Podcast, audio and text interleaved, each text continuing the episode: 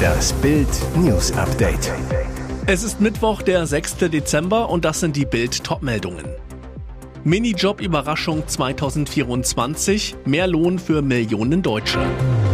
Ärzte warnen, gefährliche Einschlafhilfe für Kinder. Kane Quartierfix. In dieser Kleinstadt steigt England zur EM ab.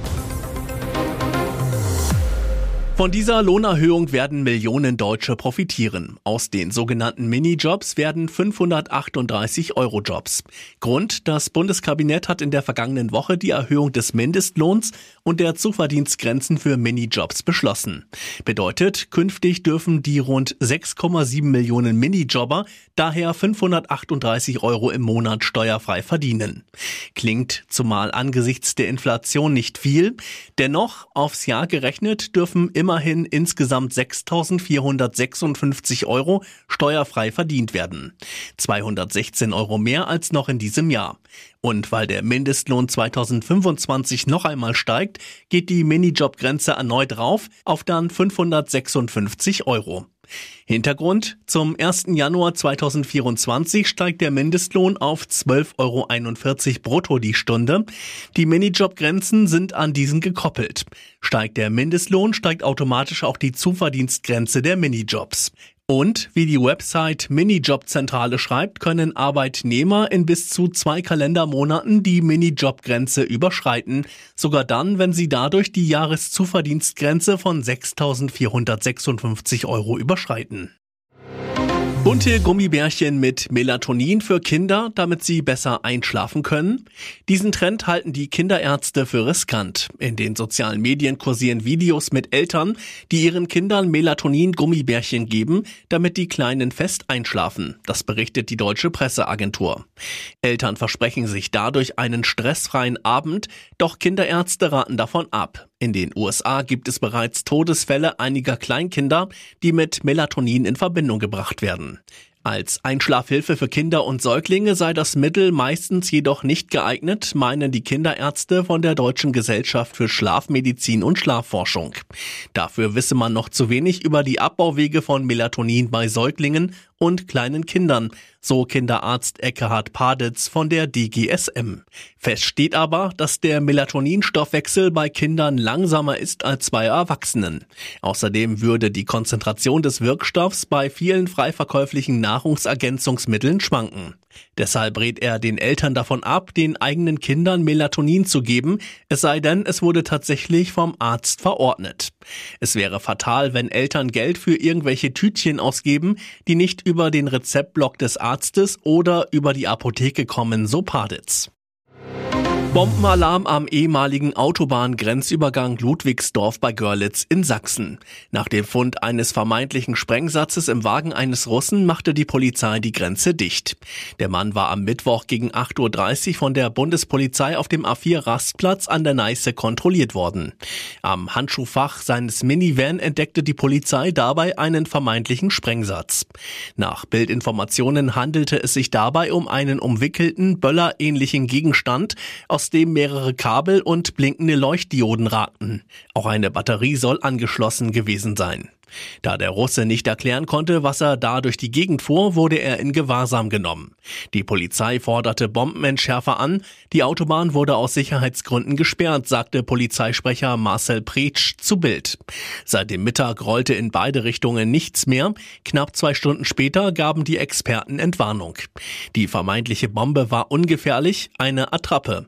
Die Sperrung der Autobahn wurde aufgehoben. Die Bundespolizei ermittelt weiter, untersucht dazu auch das Fahrzeug des Russen. Russen. Nicht München, nicht Berlin, nicht Köln. Englands Nationalelf wird zur Fußball-Europameisterschaft in Thüringen Quartier beziehen. Die Three Lions kommen in die Kleinstadt Blankenhain ins Weimarer Land. Das berichtet The Atlantic, das Sportportal der New York Times. Damit haben die Kicker aus dem Mutterland des Fußballs die Österreicher ausgestochen. Ösi-Coach Ralf Rangnick wollte eigentlich während des Turniers in Blankenheim sein Camp einrichten. Der Ex-RB-Trainer hatte während seiner Zeit in Leipzig die Ruhe des Fünf-Sterne-Spa- und Golfressort Weimarer Land kennen und schätzen gelernt. Neben drei Golfplätzen stehen aber auch ein großer Wellnessbereich zur Verfügung, Fitnessstudios, sieben Restaurants, 94 Zimmer und dazu natürlich zwei Fußballplätze mit englischer Rasenhöhe. Außerdem ist der Flughafen Erfurt gerade einmal eine halbe Stunde entfernt. Und fliegen werden sie zu ihren Spielen. England trifft am 16. Juni in Gelsenkirchen auf Serbien, am 20. Juni in Frankfurt auf Dänemark und dann am 25. Juni in Köln auf die Slowenen. Und jetzt weitere wichtige Meldungen des Tages vom Bild Newsdesk. Zum Schnäppchenpreis. Bayern hat einen neuen Spanien-Star. Der erste Transfer für die kommende Saison ist schon eingetütet. Spanien-Star Brian Zaragoza wechselt zur neuen Saison vom FC Granada zum FC Bayern. Die Clubs haben sich bereits geeinigt. Nach Bildinformation kommt der spanische Nationalspieler, ein Einsatz beim 2 zu 0 gegen Schottland im Oktober, zum Schnäppchenpreis von rund 13 Millionen Euro plus bis zu 2 Millionen an Boni zu den Bayern. Der deutsche Rekordmeister zieht entgegen anderslautender Berichte aber nicht die Ausstiegsklausel von Saragossa über 14 Millionen. Saragossa wird die Saison noch auf Leihbasis beim spanischen Erstligisten FC Granada beenden, im Sommer 2024 zu den Bayern wechseln. Der Außenstürmer soll bereits erste Teile des Medizinchecks absolviert haben. Bei den Münchnern unterschreibt er einen Vertrag bis 2028. Nordkorea-Diktator bettelt um Kinder. Kim Jong-heul. Heulen auf Befehl, das müssen die Menschen in Nordkorea beherrschen. Völlig egal, ob sie wirklich Traurigkeit verspüren. Wie das geht, machte Ihnen jetzt Ihr Diktator persönlich vor. Auf dem nationalen Treffen der Mütter fing Kim Jong-un an zu heulen. Für mehr Drama wischte er sich seine Tränen noch mit einem Taschentuch weg, machte Redepausen und ein trauriges Gesicht. Kim Jong-heul, weil die Geburtenrate in Nordkorea zu niedrig ist. Im Publikum saßen bunt gekleidete Frauen, offiziell Mütter, die solidarisch in das Tränenkonzert mit einstimmten. Den Kinderrückgang zu verhindern und eine gute Kinderbetreuung zu gewährleisten seien Probleme, die in Zusammenarbeit mit den Müttern gelöst werden sollten, wurde Kim am Montag von den Staatsmedien zitiert. Kim nannte keine Zahlen. Der Bevölkerungsfonds der Vereinten Nationen schätzt aber, dass die Fruchtbarkeitsrate in dem abgeschotteten Land für 2023 bei 1,8 liegt, bei einer angenommenen Bevölkerungszahl von etwa 26 Millionen. Mit der Fruchtbarkeitsziffer wird die durchschnittliche Anzahl von Kindern wiedergegeben, die eine Frau in ihrem Leben gebärt, wenn die heutige altersspezifische Geburtenrate während ihrer fruchtbaren Jahre konstant bleibt. In Deutschland ist diese Ziffer bereits seit 1970 unter das Bestandserhaltungsniveau gesunken. Im Jahr 2022 lag sie mit 1,46 auf dem niedrigsten Stand seit 2013. Ihr hört das Bild News Update mit weiteren Meldungen des Tages. Unqualifiziert. Stanford-Professor übt harte Kritik an Lauterbach. In seiner Corona-Politik bezieht sich Karl Lauterbach immer wieder auf die Wissenschaft, argumentiert mit Studien und Artikeln. Doch ausgerechnet von einem renommierten Corona-Wissenschaftler und Fachkollegen gibt es jetzt scharfe Kritik am deutschen Gesundheitsminister. Stanford-Professor Jay Bhattacharya, Experte für Gesundheitsökonomie, hat Lauterbach auf X, ehemals Twitter, vorgeworfen, unglaublich schlecht über die Corona-Wissenschaft informiert zu sein. Grund für die Empörung ein RBB-Interview mit Lauterbach vom 12. März 2022. In einem Interviewausschnitt, den Bhattacharya teilt, beschwerte sich Lauterbach über ein exponentielles Wachstum, nicht nur bei den Viren, sondern auch bei den Falschmeldungen. Dazu brauche es nur wenige Wissenschaftler. Bei Corona war das ein Wissenschaftler, der früher übrigens sehr gute Arbeit gemacht hat, aber jetzt abgedriftet ist. Ein Stanford-Wissenschaftler, Ioannidis, holt Lauterbach aus. Gemeint John Ioannidis, Professor für Medizin und Professor für Epidemiologie und Bevölkerungsgesundheit an der Stanford-Universität. Lauterbach wetterte über seinen Fachkollegen. Er hat jetzt eine Deklaration gemacht, die Great Barrington Declaration, wo es im Wesentlichen darum ging, dass das Virus gar nicht so gefährlich ist, die Leute nicht dran sterben, dass die Grippe gefährlicher sein könne, viele Dinge, die einfach nicht stimmen. Aussagen, die Bhattacharya so nicht stehen lassen will. Professor John Ioannidis ist nicht abgenutzt und gehört zu den am meisten publizierten, zitierten Wissenschaftlern im Bereich Covid, verteidigt er seinen Stanford-Kollegen. Außerdem habe Ioannidis die Great Barrington Declaration weder geschrieben noch unterschrieben.